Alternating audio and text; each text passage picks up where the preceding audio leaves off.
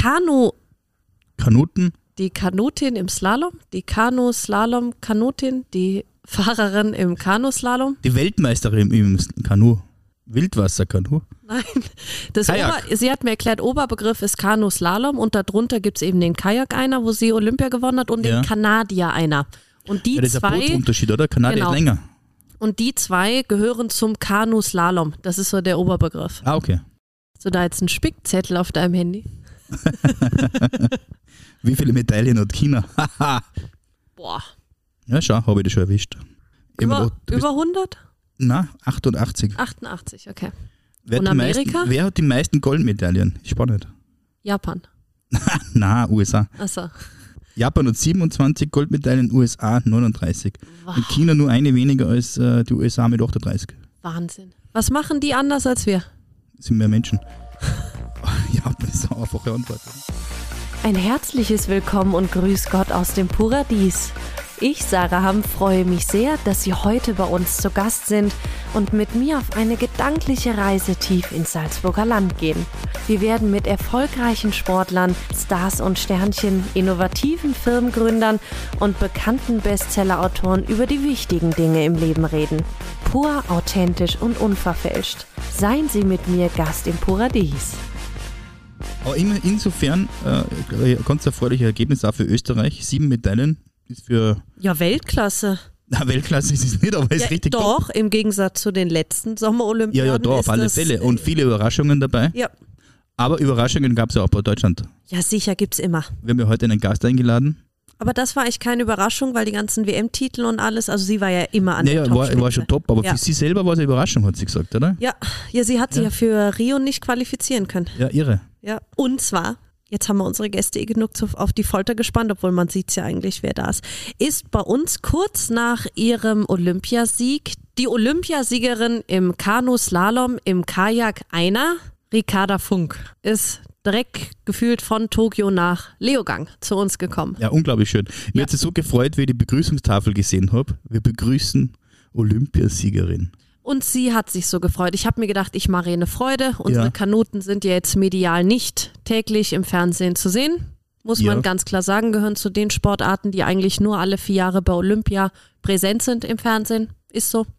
Ja, in, bei uns in der Region ein bisschen präsenter, weil wir mit Lofa ja eine Weltcup-Strecke haben, Genau. äh, wo da immer relativ viel los ist, aber es ist jetzt kein Event, wo ganz, ganz viele hinpilgern. Das sich- sicher nicht. Obwohl ich weiß gar nicht warum, weil das ist so spannend zum Zuschauen. Also es ist echt cool. Ja, zum Zuschauen auf alle Fälle, aber du als Zuschauer kannst dir nicht unterscheiden, wer ist jetzt vorn oder wer ist hinten. Du siehst es ja wirklich nur in der Zeituhr. Ja, ja, sicher. Ja. Aber das ist beim Skifahren genauso. Oder hast du da so ein gutes Auge, dass du erkennst, ob der jetzt hinterm Führenden liegt oder nicht? Da Ja. geht's ja nur um Hundertstel. Was, was hast du gedacht? Na, beim, beim Skifahren sieht man schon, ob jemand beim, beim Tor dabei ist, ob er einen kleinen Rutscher hat oder sowas. Das ist schon. Und vor allem bei einem Lauf mit äh, 30, 40 Toren reicht dir ein kleiner und dann ist ein Fehler aus und du bist äh, hinten oder vorne. Mhm. Aber es gibt natürlich schon hin und wieder auch Sportler, da schaut es schnell aus. Ja, Ja. die machen quasi eine gute Figur beim Sport Ja. und äh, äh, sind dann aber irgendwo äh, relativ weit hinten. Ja, das stimmt. Auf jeden Fall freue ich mich riesig, dass sie da ist. Sie war letztes Jahr schon in Leogang, weil sie ist ein riesiger Leogang-Fan, wohnt Ja. in Augsburg, weil da so ein großes äh, Trainingszentrum Gibt ja nur ist. zwei, Augsburg und Leipzig, oder? Genau. Ja, total cool. Die Welt ist klein. Ich habe vorhin auch zu einem Kollegen gesagt, das ist Wahnsinn, wer alles Leogang-Fan ist. Muss man wirklich sagen. Jetzt haben wir schon wie viele Prominente da gehabt. Jeder kennt den Ort, liebt Leogang. Habt ihr gut gemacht. Ja, ich glaube schon, die letzten Jahre waren da richtig gute Entwicklung. Ja. Und ich glaube in Summe einfach ja, eine wunderschöne Entwicklung, auch was die Infrastruktur betrifft, die man nutzen kann oder auch nicht nutzen muss. Das stimmt. Hast du denn Olympia geschaut? Ja, wenig, Mhm. wenig. Ja, ich muss ganz ehrlich sagen, es ist nach der Fußball-EM, war bei mir ein bisschen die Fernsehlust draußen, klarerweise. Okay, Ja. okay. Bin schon also ein bisschen so, so Highlight-Schauer. Mhm. Aber ich habe mir zum Beispiel jetzt auch den 100-Meter-Lauf der Herren, was eigentlich so ein Klassiker wäre, Ja, natürlich. ja, nicht gesehen. Oh, Ja, überhaupt nicht. Ich habe da ganz, ganz wenig mitbekommen. eure War dann- Goldmedaille auch nicht. Ja, du, ich war immer dann im Nachhinein positiv überrascht, weil Okay. wenn du dich mit dem nicht beschäftigt, wer ist ein Anwärter, wer könnte denn was reißen auf gut Deutsch, dann, äh, ja, Ich habe das live gesehen, ne? Eure Ja? Goldmedaille. Ja, dann habe ich Albert sogar noch geweckt Ah, okay. und habe äh, hab ge- geweckt und habe gesagt, wenn du einmal einen Goldmedaillensieg für Österreich sehen willst, dann musst du jetzt aufstehen. Jetzt sei nicht zu böse, in drei Jahren haben wir wieder mehr. Ja, natürlich, aber die letzten Jahre davor war halt keine Goldmedaille dabei. Das ist richtig, ja. Aber äh, Und sie hat sich so gefreut und es war so eine Überraschung. Das war ja Wahnsinn. Da habe ich ja mit ihr mitgeheult, weil das ist, wenn sich Leute so freuen und das so, ich meine, die Holländer waren selber schuld. Die haben sich Ja, verkalkuliert, ja, das kann das haben es ziehen lassen und sie ist einfach ein bombastisches Rennen gefahren. Ja, ich glaube, das ist ein riesengroßer Unterschied, ob du jetzt äh, jemanden im Ohr drin hast, der dir quasi die Taktik vorgibt, Mhm. oder ob du freie Schnauze fahren musst und auf dich selbst Ja. gestellt bist. Wenn du das nicht gewohnt bist, nicht trainiert hast, dann kriegst du da ein Problem. Ja, Ich habe ja selber gar nicht gewusst, dass da so riesengroße Unterschiede sind, auch zum Teil äh, in der Technik, die verwendet werden darf, wer hilf, helfen kann und wer nicht. War mal einiges neu. auf jeden Fall. Und was für mich jetzt so besonders war, ich habe eben auch den Lauf von der Ricarda live im Fernsehen gesehen und kenne es eigentlich nur vom Fernsehen, weil ich es immer angeschrien habe, paddel schneller.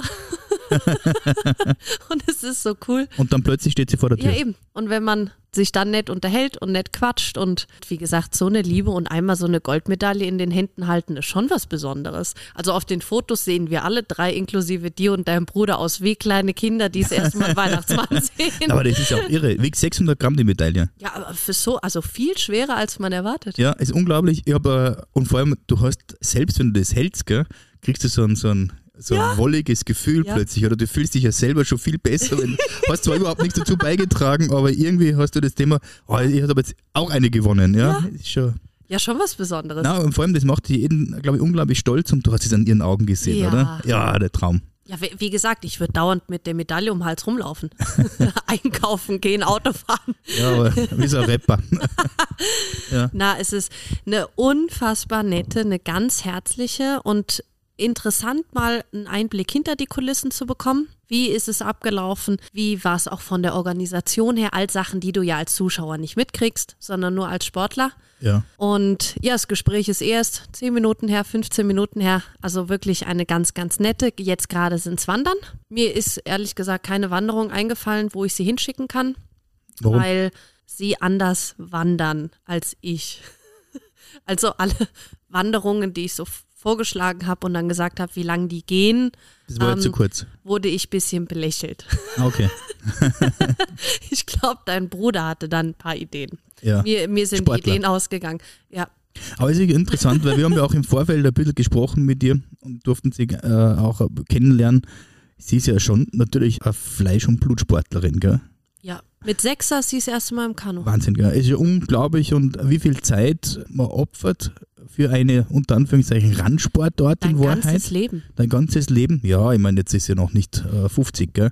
Und du hast es gemerkt, oder, wo ich neidisch geworden bin. Ja. Ja, als er erzählt hat, wo sie Trainingslager hat, mal einen Monat in Australien. Oh, herrlich, oder? Ja. Es kommt schon rum wie das falsche Geld. Aber das ist ja genau das Schöne, was man jungen Menschen auch ein bisschen ans Herz legen kann, wenn Ja. man Sport macht, wie weit man da rumkommt, wie man die Welt kennenlernt, andere Kulturen. Das ist ja so was Schönes. Da zehrt man ein Ja. Leben lang davon. Und wenn man das halt nur bis 30 macht, ja mein Gott, aber das sind Erlebnisse, die nimmt dir niemand weg. Ja. Und wenn ich dann Leute sehe, die ein Talent haben ja, und es nicht nutzen, da denke ich mir oft, oh mein Gott, was ist mit dem los? Richtig traurig, gell? ja, das stimmt. Einmal hat sie kurz aufgehört, hat sie erzählt, für zwei Monate mit 14. Okay. Klassiker in der Ja, Pubertät. Pubertät, da kommen Und- andere Dinge ins Spiel. Aber nach zwei Monaten ging es nicht mehr ohne und dann ist direkt wieder zurück. Ja. Ich habe ich hab's ja gefragt, ob es im Olympischen Dorf eine Disco gegeben hat. Ja, deine erste Frage. Äh, Nein, aber die erste war das, glaube ich, gar nicht. Na, aber ich denke mir, wenn du da drei, vier Wochen dort bist als Sportler, ja, das sind 30.000 junge Menschen. Da, da passiert ja was, da ist ja Energie da. Da ist so viel positive Energie, so viel Emotion und so viel Leidenschaft dahinter. Und das ist etwas, was ja alle Menschen, die dort sind, für die paar Wochen verbindet. Ja, Heuer war das, hat sie erzählt, nicht, natürlich nicht so mit Disco. Da gibt es normalerweise ja immer die Österreicher Häuser, Deutschen Haus etc., wo ein bisschen gefeiert werden kann.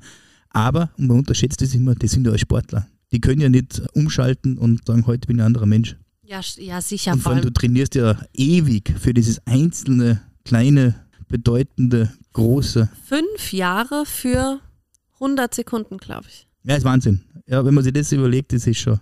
Das musst du mental erstmal packen, vorm Rennen. Wenn du weißt, darauf habe ich jetzt fünf Jahre trainiert. Das ist schon Wahnsinn. Ja, und vor allem, Da gibt es ja dann auch Events oder Sportarten, wo du sagst, okay, wenn du die Vorrunde nicht verstehst, bist du draußen. Ja. Und dann wird das vielleicht nicht mal übertragen, ja, weil man sagt, ich sehe nur Ausscheidung. Ja. Und das ist dann schon, man sagt immer dabei sein in alles, aber in Wahrheit willst du ja schon dein Bestes aus dir rausholen und der Welt zeigen, äh, für was du fünf Jahre lang jetzt trainiert hast. Und, Und- wenn du dann Goldmedaille oder von mir aus auch nur eine Silber oder Bronze, das ist eh schon Wahnsinn. Ja? Ganz egal, ja. Ja, ich meine, natürlich ist man traurig, wenn man Vierter wird und sagt, oh, jetzt habe ich Stockerl verpasst, aber Ja. du bist der Viertbeste der Welt, das ist auch schon ein Wahnsinn. Ja. Wer Ja. kann denn das von sich behaupten? Ja. Und wir haben so gelacht, weil nachher hat sie, hat sie noch erzählt, am Rückflug saß sie zusammen mit unserer Fußballnationalmannschaft. Mit der Deutschen. Ja, die ja viel früher als erwartet haben abreisen müssen. Und sie hat gesagt, es war so eine gedrückte Ja, nach der, Stimmung. nach der EM war es ja schon erwartet, Stimmung- dass er nicht so richtig Stimmung früh. im Flieger. Und ich habe dann zu ihr auch gesagt, und du weißt, ich bin ein riesen Fußballfan. Aber wie schön ist es, dass mal andere Sportarten im Fokus stehen und es kein, natürlich waren, waren wir traurig, dass die Fußballnationalmannschaft ausgeschieden ist. Es ist ja auch nicht die richtige. Bei Olympia sind ja, ich kenne mich da bei den Regeln nicht genau aus, wer da starten darf, U21 oder U23. Und die waren halt mal nicht im Fokus. Es ging halt mal nicht um Fußball und das hat auch keinen gestört. Sondern da ging es mal um Sportarten wie Kanuslalom, Turmspringen, Diskuswerfen, die ganzen Leichtathletik, alles das, was sonst überhaupt keiner schaut, weil es nicht übertragen wird. Und das ist schon schön. Und da hat sie auch gelacht, alle Fußballer geknickt im Flugzeug und sie saß neben der Jessica Brendo-Werndl, unserer Doppel-Olympiasiegerin in der Dressur. Ah, ja. Die zwei zusammen, die hatten den Spaß ihres Lebens. Ja, gut, wenn zwei Olympiasiegerinnen nebeneinander sitzen, das ist auch schon klar. mit dem Piloten noch Fotos gemacht und die, und die Jungs vom Fußball total geknickt, so eine Laune. Saßen mit dem Flieger. Auch total witzig. Ja.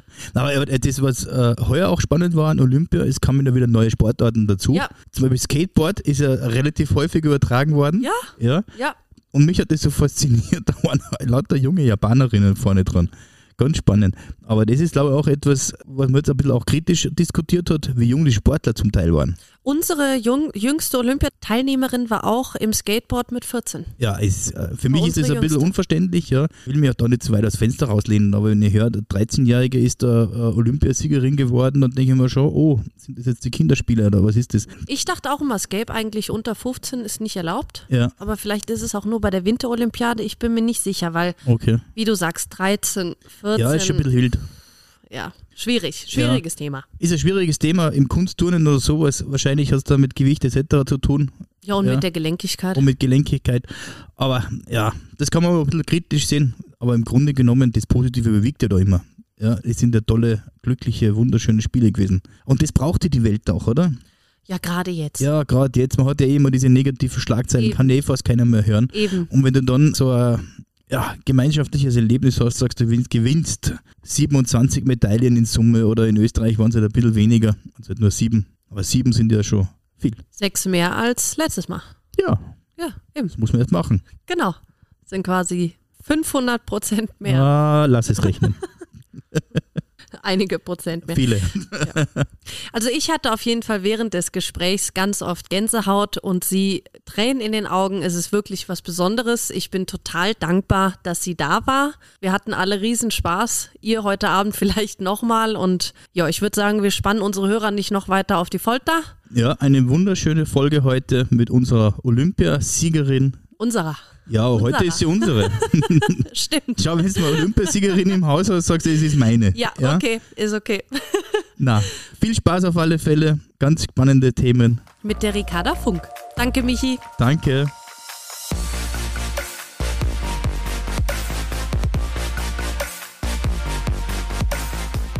Liebe Ricarda, erstmal herzlichen Glückwunsch zu deinem sensationellen Olympiasieg vor zwei Wochen, bisschen mehr als zwei Wochen sind es jetzt, glaube ich, in Tokio im Kanuslalom. Schön. Genialer Lauf gewesen. Ich habe es live gesehen. Bin extra ganz früh aufgestanden und habe es live gesehen. Und damals die erste deutsche Goldmedaille fürs deutsche Team. Auch Weltklasse. Letzte Woche hast du gesagt, du hast noch nicht realisieren können. Wie sieht's jetzt nach zwei Wochen aus? Also so richtig realisieren konnte ich es immer noch nicht, weil ja, ich habe einfach jahrelang darauf hintrainiert und ähm, jetzt zum Schluss mussten wir nochmal ja, ein ganzes Jahr lang drauf warten und jetzt auf einmal waren die Olympischen Spiele wirklich da und dass ich dann auch noch mit einer Goldmedaille da rausgehen durfte, das ist für mich einfach immer noch unfassbar. Davon habe ich geträumt und es ist, ja, der Traum ist wahr geworden. Wahnsinn. Ich, das müssen Glücksgefühle sein, die kann man sich als Laie überhaupt nicht vorstellen. Wie waren denn jetzt die Tage nach dem Sieg? Du hast Tokio ja ziemlich schnell wieder verlassen müssen, oder? Ja, leider. Und danach, wie ging es dann weiter? Genau, also ich musste 48 Stunden nach Beendigung meines Wettkampfes Tokio leider verlassen, ähm, bin zu Hause angekommen, direkt am Flughafen wurde ich ja wunderbar von Familie, Freunde Ach, und von schön. meinem ganzen Verein empfangen. Also ich habe schon, ich stand noch am Gepäckband und da habe ich schon draußen gehört, dass alle am Jubeln waren und äh, ja, dann bin ich da angekommen und da standen einfach sehr, sehr viele Menschen, haben sich mit mir gefreut und Fernsehteam, Kameras, alle waren da und ähm, dann ging es auch los weiter mit Interviews. Ja, Wahnsinn. Hast so auch wahrscheinlich noch nie erlebt, oder? Nee, also so in dem Maße auf gar keinen Fall. Das war jetzt für mich auch wirklich ähm, echt was Besonderes. Und die Eltern wahrscheinlich stolz wie Bolle. Ja, total. Also meine Eltern sind einfach so happy. Die haben so mitgefiebert, die haben mit mir mitgezittert, dass die Olympischen Spiele überhaupt stattfinden. Und äh, es ist einfach nur schön zu sehen, wie sie sich mitfreuen konnten. Hast du dich vor deinem Lauf schon besonders gut gefühlt? Weil das hört man ja immer wieder, dass die Sportler sagen, ich bin aufgestanden und hatte schon im Gefühl, heute kann was gehen. Das hat zum Beispiel unser Gea gesagt, wie er Silber gewonnen hat, dass er sich noch nie so gut gefühlt hat wie am Morgen vor seinem Lauf. Ging es dir auch so oder hattest du das Gefühl, ist eigentlich ein Rennen wie jedes andere? Also grundsätzlich sage ich schon auch, dass es ein Rennen wie jedes andere war, aber ich hatte schon auch irgendwie ein ganz gutes Gefühl. Also ich hätte das niemals vor meinem Wettkampf gesagt, dass ich mich wirklich gut fühle und ja, ich irgendwie gemerkt habe, dass was gehen könnte. Ähm, irgendwie ist es auch so ein bisschen unbegreiflich, dass man das vorher so spürt.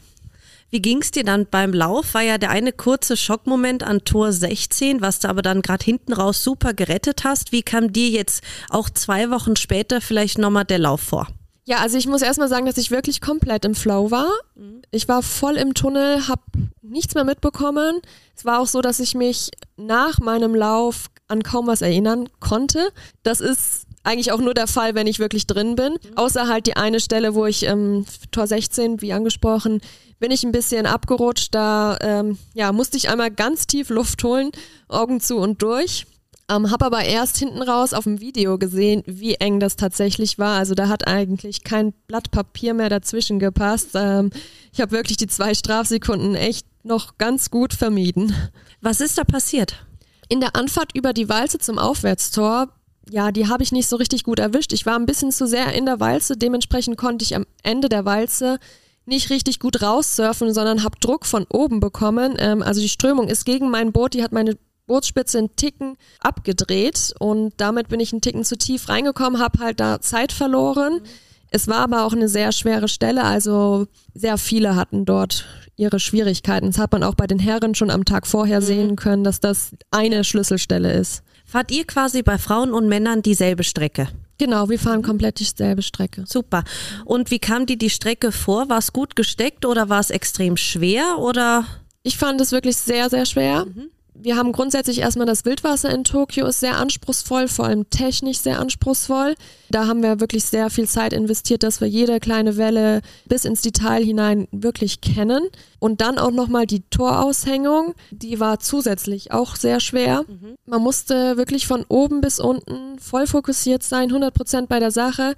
Es war wirklich ein mental eine große Anstrengung. Äh, Und jetzt die blöde Nachfrage, Wildwasser in Tokio schwierig. Wo sind da oder wo können da Unterschiede sein vom Wildwasser in Japan zum Wildwasser hier zum Beispiel in Österreich? Also grundsätzlich fahren wir international auf künstlichen Strecken. Die künstlichen Strecken sind unterschiedlich gebaut. Im Japan war es mit so einem Art Baukastensystem. Das kann man sich vorstellen wie Lego. Also man kann wirklich die Lego-Klötze an alle möglichen Stellen anbringen und dementsprechend kann man den Kurs so designen, wie man möchte. Genau, also das sind wirklich die hochmodernen Strecken, die wir ja jetzt international haben. Und das variiert natürlich von Ort zu Ort. Auch unabhängig von dem Lego-System sind die Wildwasserstrecken einfach ja sehr, sehr unterschiedlich. Man hat überall andere Herausforderungen, man muss sich auf die Strecke immer neu einstellen. Habt ihr vorher in Tokio überhaupt trainieren können? Weil der Weltcup davor das Jahr oder euer Wettkampf, wurde der abgesagt oder konnte der noch stattfinden? Wir waren 2019 bereits im Trainingslager und hatten die Okay. Pre-Olympics. Mhm. Da hatten wir dann schon mal einen Wettkampf und da hatten wir noch äh, den NHK Cup, so hieß das damals. Mhm. Es war auch noch ein äh, separater Wettkampf. Und ähm, ja, 2020 konnten wir leider gar nicht nach Tokio und auch jetzt vor den Olympischen Spielen eben nur unser Trainingslager. Wie lang war das Trainingslager dann? Also bist du dann da geblieben in Tokio oder hattet ihr Trainingslager, bist wieder heim und musstest dann wieder zur Olympia anreisen? Tatsächlich durften wir nur einmal einreisen. Das heißt, wir mu- Okay. mussten das Trainingslager direkt in der Vorbereitung auf die Olympischen Spiele setzen. Ja, man hatte auch nicht viel Spielraum mit der Anreise. Es gab zwei Tage zur Auswahl, an denen man anreisen durfte. Also man konnte nur zwei Wochen vor den Olympischen Spielen quasi anreisen oder dann erst, wenn das Olympische Dorf geöffnet hatte. Okay, okay, okay. Und da habt ihr natürlich mehr Zeit nutzen wollen. Wir haben das ja volle ausgeschöpft. Und hat sich ja anscheinend auch gelohnt, wenn man Ja. den ganzen, Ja, also das ganze ohne, Team anschaut. ohne geht's auch nicht. Und du hast jetzt schon angesprochen an die zwei Minuten danach oder die Minuten danach, wo ja noch zwei Fahrerinnen waren. Ha- Hast du nicht mehr so im Kopf oder kannst dich schon Ähm, noch erinnern? Weil das also- stelle ich mir dann so schwierig vor. Also das an meinen Lauf kann ich mich nicht mehr erinnern, aber Mhm. der Moment, als ich ins Ziel gekommen bin, den habe ich noch sehr gut im Kopf. Das war einfach pure Erleichterung.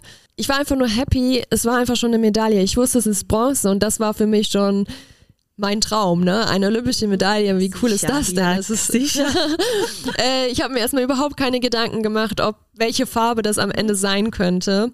Dann bin ich danach direkt in die, ähm, ja, die Zielarea gekommen. Da haben wir dann, da stehen dann die drei Führenden und dort ist dann ein großer Bildschirm aufgebaut und da kann man dann das Rennen live verfolgen. Ich muss sagen, ich war einfach gar nicht mehr bei der Sache. Also ich habe natürlich die Mädels angeschaut und verfolgt, aber ich war jetzt nicht so dabei, dass ich mir irgendwie gedacht habe, oh, da war ich vielleicht besser oder schlechter. Ähm, ja, ich habe das einfach so genommen, wie es gekommen ist. Vor allem die Australierin, glaube ich, die Jessica Fox ist ja auch eine ziemlich starke Konkurrenz. Also, Also ja, die muss man ja auch erstmal liegen lassen. ja, die Jess, also die ist auf jeden Fall wirklich eine Weltklasse-Sportlerin. Ähm, die hat einige WM-Titel und auch schon zwei Olympiamedaillen vorher gehabt. Ähm, das war ganz klar auch mit die Top-Favoritin. Ja, als sie dann am Ende tatsächlich das letzte Aufwärtstor noch berührt hat und dementsprechend zwei Strafsekunden kassiert hatte, da habe ich dann das erste Mal gedacht, uh, das könnte wirklich Gold werden. Ja, wir warten mal, bis sie im Ziel ist, aber irgendwie habe ich da schon so langsam ja geahnt, dass es in die Richtung geht. Hast du dir den Originalkommentar mal angehört? Weil Ähm. genau an dem Punkt sind nämlich dann die Kommentoren ausgeflippt. Ah, okay. ähm, Und ja, haben nur noch geschrien. ja, also ich habe von Eurosport habe ich mir es einmal angeschaut. Das war schon cool, äh, das zu hören, vor allem auch, weil Jasmin Schornberg hat bei Eurosport kommentiert, äh, meine ehemalige Teamkollegin. Und das war irgendwie schon cool zu hören, wie sie auch mitgefiebert hat. Und ja. Wahnsinn. Hast du direkt danach mit deiner Familie sprechen können oder war es da komplett? Nee, also äh, da ging es wirklich Schlag auf Schlag. Ja. Es war zack, zack, ähm, kurz Interviews geben, dann war ja auch direkt Siegerehrung. Wir mussten uns umziehen von der Siegerehrung direkt Okay. in die Mixed Zone ähm, zu den ganzen Interviews. Und danach war direkt Pressekonferenz, Dopingkontrolle und dann noch ähm, ja, Live-Fernsehen. Also ich habe nachts um zwei habe ich meine Familie angerufen. Ah, Wahnsinn. Ja, also nach äh, Wahnsinn. japanischer Zeit. Ja, ja, ja, da geht ja so ein ganzer Tag schnell. Das war wirklich, ähm, ich wollte es dann auch nicht so zwischen Tür und Angel. Ich habe dann gedacht, okay, ich warte, bis ich wirklich ein bisschen Ja. Luft habe. Hast du Rituale vorm Rennen? Also ich hatte einige Rituale, nachdem die irgendwann nicht mehr funktioniert haben oder ein bisschen unzuverlässig waren, habe ich sie alle über Bord geworfen. Also ich hatte mein Glückshaargummi, das musste ich immer tragen. Ja, Glücksbikini, den gab es auch mal.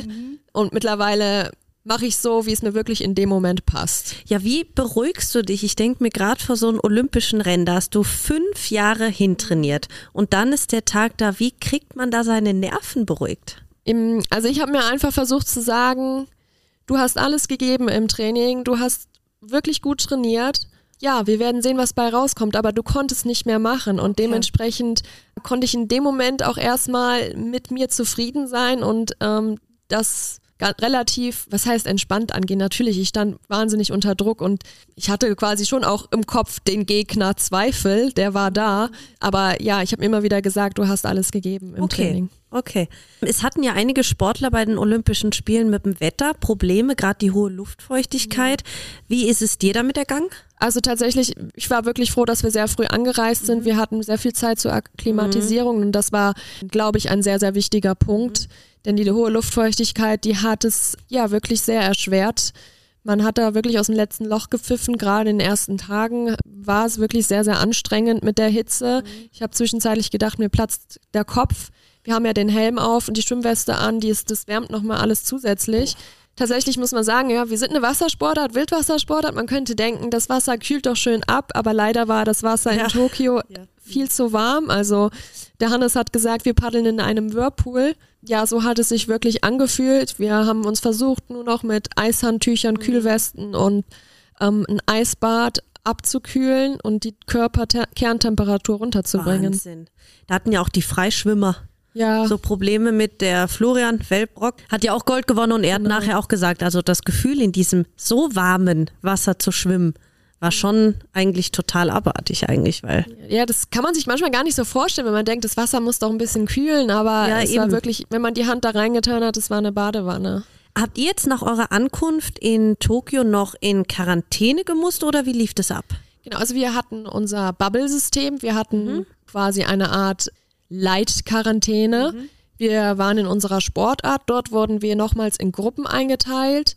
Ähm, diese Gruppen durfte man nicht verlassen, man war, hat sogar täglich so eine Art Akkreditierung getragen, die mit der richtigen Farbe, damit die Volunteers auch erkennen können, ob wir uns in der richtigen Gruppe bewegen. Ach, Ja, das Hotel durften wir nicht verlassen. Man durfte auch nur auf seinem Zimmer und halt abends zum Essen und ja, zum Training durften wir eben raus. Am Ende waren wir halt fast den ganzen Tag am Kanal und ähm, dementsprechend war es wirklich sehr gut auszuhalten. aber vielleicht ja auch nicht ganz verkehrt, dass man nur wirklich in seiner kleinen Welt ist, oder? Ich meine, wie du schon sagst, man muss in allem das Positive sehen. Jetzt habt ihr nichts von Tokio gesehen. Hoffentlich geht das nächstes Jahr wieder, dass man da einmal wieder reisen kann. Aber ich stelle mir das ja auch nicht ganz verkehrt vor. Man hat weniger Ablenkung, man ist nur eigentlich mit seinem Team untereinander. War vielleicht ja so schlecht auch nicht. Ja, also man kann wirklich sagen, wir waren wie so eine Art kleine Familie. Genau. Ähm, jeder ist getestet dort reingegangen oder sogar mehrfach getestet im Vorhinein und dort täglich jeden Tag. Trotzdem haben wir, ja, hat man schon noch sehr aufgepasst vor Ort. Aber es war schon auch irgendwie schön, die kleine Kanu-Slalom-Familie so zusammenzusehen. Wie ist die Stimmung untereinander gewesen, auch mit den anderen Sportlern aus den anderen Ländern bei euch? Wie ist es generell im Ich fand Kanusport? es wirklich sehr schön. Man hatte echt, ja, man hatte schon schöne Gespräche, auch wenn es auf Distanz war, ähm, konnte man zumindest innerhalb dieser kleinen Gruppen, war es so ein bisschen lockerer, beziehungsweise so, es war so ein bisschen besonders, weil jedes Team ganz klein war. Jeder hatte maximal vier Sportarten und dann, ähm, ja, hat es irgendwie Spaß gemacht, sich mit den internationalen Sportlern auszutauschen, eventuell sogar mal eine Trainingseinheit zu teilen und zu schauen, was die anderen so machen. Ja, schön. Ja, dann war das vielleicht ja so verkehrt. Wie gesagt, man muss in allem das Positive sehen. Es hilft ja eh nichts. Ja, also, ja, das war, war schon okay. Paris wird hoffentlich wieder normal. ähm, hattest du Corona oder bist verschont geblieben? Äh, toi, toi, toi. Ja, ich habe mich vor allem in den letzten Wochen vor den Spielen wirklich sehr isoliert. Ja, ähm, ich bin kein Risiko mehr eingegangen, habe ähm, wirklich sehr viel Abstand gehalten. Ja. Komplett verständlich. Jetzt habe ich ein paar schöne Videos gesehen, nicht nur von dir, sondern von allen äh, Medaillengewinnern aus Deutschland, dass wenn ihr quasi wieder ins olympische Dorf zurück seid, sich die anderen Sportler oder ich weiß nicht, waren Sportler oder oder Volontiere oder sich quasi im Kreis so rumgestellt haben und und applaudiert haben und man hat irgendwie gemeinsam gesungen, dass da irgendwie so eine wie so eine kleine Willkommensfeier für den Medaillengewinner war. Also du bist dahin und dann standen die da oder was ist da? Also ja, es war echt toll, als ich zurück ins Olympische Dorf gekommen bin. Das war eigentlich mein Gänsehautmoment, weil man gespürt hat, wie das Team Deutschland mit einem mitgefiebert hat und wie sie jetzt alle mit mir jubeln konnten. Das war echt toll. Ich bin ähm, schon durch die Sicherheitsschleuse ins Olympische Dorf rein. Da standen schon die ersten, haben gejubelt. Und dann ähm, habe ich schon gemerkt, dass hinten am Deutschen Haus ja wirklich viele Sportler und Betreuer auf mich gewartet haben. Wurde mit einem Spalier und einer Laola-Welle empfangen und die, äh, ja, alle haben gesungen, oh, wie ist das schön. Ähm, das war wirklich ein sehr, sehr toller Moment. Der wird mir, glaube ich, wirklich immer in Erinnerung bleiben. Und dann ähm, haben wir auch noch gemeinsam auf einem kleinen Bildschirm meinen Lauf, mein Highlight, die Siegerehrung und ähm, alles zusammen noch Och, angeschaut. toll, aber dann war da ja doch so ein Gemeinschaftsgefühl. Ja, man Toll. hat gemerkt, wie Ach, man wie unterstützt schön. wird und wie alle dabei sind. Bei der Eröffnungsfeier wart ihr auch dabei, oder? Ja, also ich bin hingegangen, es sind äh, viele nicht hingegangen. Ähm, es waren meine ersten Olympischen Spiele, also wollte ich mir das nicht entgehen lassen. Ja, verstehe ich. Und wie war's? Ja, man hatte eine sehr lange Wartezeit. Wir haben ja, glaube ich, draußen drei Stunden gestanden und gewartet. Aber irgendwie war es auch, selbst das war so ein bisschen cool, weil ja man so viele verschiedene Nationen gesehen hat und da konnte man ganz gut diese kleinen Pins austauschen. Das ist ja auch so ein bisschen, ja, Olympic Spirit. Ja, im Stadion selber, man hat schon gemerkt, dass da leider keine Zuschauer da waren. Aber wir hatten einen tollen Moment, als wir gemeinsam mit dem Team Deutschland das Stadion betreten hatten, haben wir die Nationalhymne gesungen Ja, das habe ich gesehen. und ja. das war echt cool.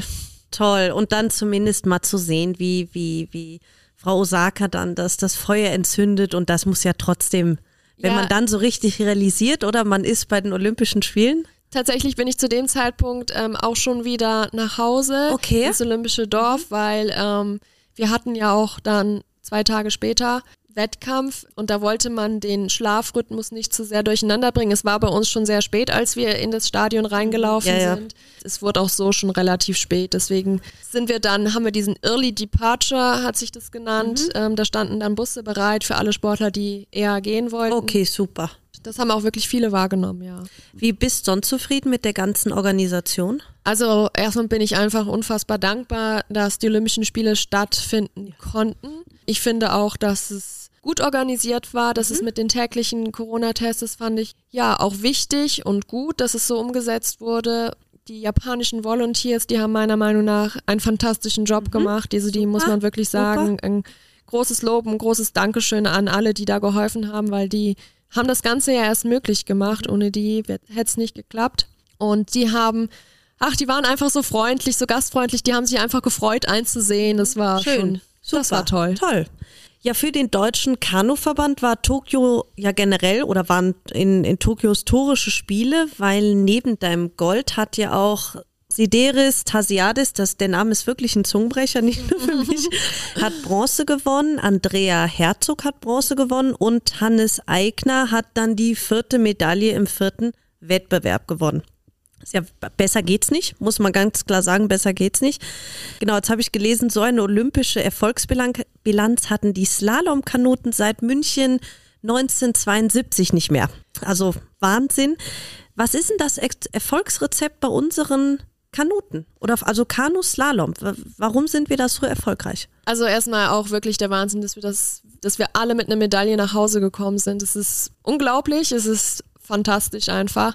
Ähm, in Rio hatten wir leider nicht das Glück. Wir waren wirklich top drauf. Wir sind ganz mit nur ein paar Zehntelchen an den Medaillenrängen vorbeigeschlittert in allen Kategorien. Das hat ja schon wehgetan, ähm, dass es dafür dann jetzt so geklappt hat. Das ist auch ein, ja, ein tolles Gefühl. Ähm, Erfolgsrezept, ich weiß nicht. Also da ist einfach nur dranbleiben, harte Arbeit. Ähm, Haben wir aber vielleicht gute Trainingsmöglichkeiten oder ähm, weil ja, irgendwas also- muss ja oder gute Jugendarbeit, ich weiß nicht. Ähm, grundsätzlich denke ich mal, sind wir ganz gut aufgestellt, was die Trainingsmöglichkeiten angeht. Wir haben in Augsburg einen fantastischen Leistungsstützpunkt, äh, genauso auch in Leipzig.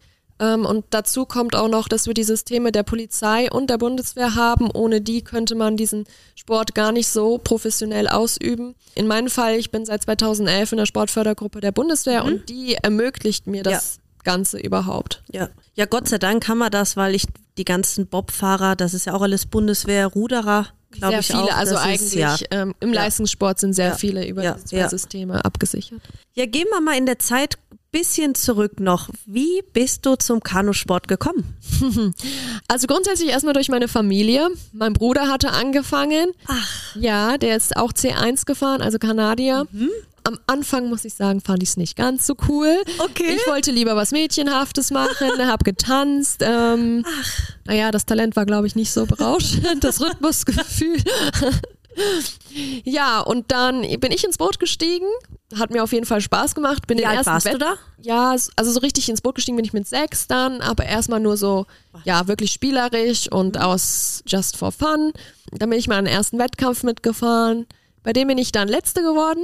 Danach habe ich mir dann aber gesagt, okay, nie wieder letzte. und ja, Okay. mein Bruder hat in dem Zuge seine erste Medaille gewonnen. Da wollte ich dann natürlich auch unbedingt mal eine Medaille haben.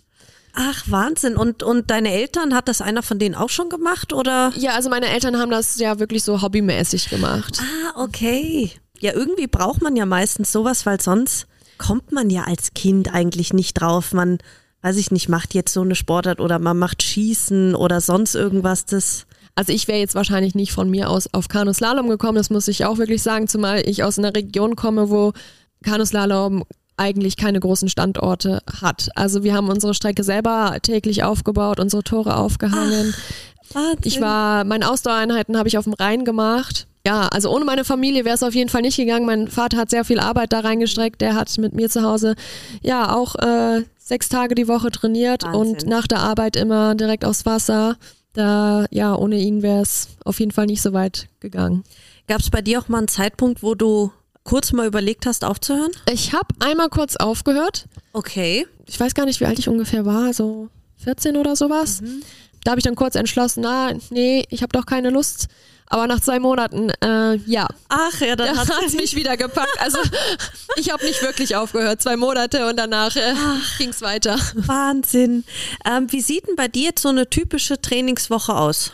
Also eine typische Trainingswoche. Ich habe sechs Tage die Woche Training, trainiere zwei bis drei, also drei Einheiten sind eigentlich normal, an zwei Tagen die Woche nur zwei Einheiten. Das sind dann ähm, meistens zweimal auf dem Wasser und dann noch zusätzlich Kraft, ähm, Stabi oder Lauf. Und dann sind so angepeilt, ähm, ich sage jetzt mal in einer vollen Trainingswoche im Winter gehe ich auf die 1200 Trainingsminuten. Was ist mit Ernährung? Wirst auch sehr drauf schauen, oder? Ähm, ja, also ich gebe mir auf jeden Fall Mühe, dass ich mich, ähm, ja grundsätzlich versuche ich mich sehr ausgewogen zu ernähren und ja, morgens mache ich mir meinen grünen Smoothie und ja, trinke auch mal rote Betesaft. Also ist schaust, dass du Schokolade gönne ich mir auch schon mal okay. Okay. ja, verstehe ich. Ich weiß noch, letztes Jahr habe ich einen Riesenbericht gesehen über die Ruderer. Und zwar ging es darum, dass man ja schon irgendwie sein, sein Trainingsplan immer auch im Hinblick Olympia zumindest ein bisschen ausrichtet. Und dann kam ja die doch relativ kurzfristige Absage dann von den Olympischen Spielen, weil Herr Bach das ja ziemlich lange noch probieren wollte letztes Jahr. Das muss ja dann eine ziemlich große Umstellung sein wenn man dann auf einmal doch wieder, ich weiß nicht, muss man dann was ruhiger angehen lassen, man macht irgendwie ein bisschen Urlaub und dann fängt man wieder an, die Kräfte neu zu sammeln. Das war damals für die Ruderer ein Riesenproblem. Oder wo Sie gesagt haben, mental musst du auch das erstmal verkraften jetzt. Also es war 2019 sind wir in, die Vorbereitung, in die direkte Vorbereitung Mhm. für Olympia gegangen, haben wirklich sehr, sehr hohe Umfänge gehabt, haben knüppelhart trainiert. Wir waren 2020 im Februar, war ich sechs Wochen im Trainingslager Mhm. in Australien. Da ähm, ja, hat die Corona-Pandemie so langsam Fahrt aufgenommen. Mhm. Ja, es hat keiner das geahnt, dass es tatsächlich abgesagt oder verschoben wird. Ich weiß noch, wie ich nach Hause gekommen bin aus Australien. Da stand auf einmal die Welt Kopf. Plötzlich ähm, hatten wir Ausgangssperre. Ja. Genau. Und äh, wir konnten nicht mehr auf unseren ganz normalen Trainingskanal trainieren. Es war auf einmal alles geschlossen, gesperrt. Ich äh, bin auf einen ganz normalen Fluss gegangen.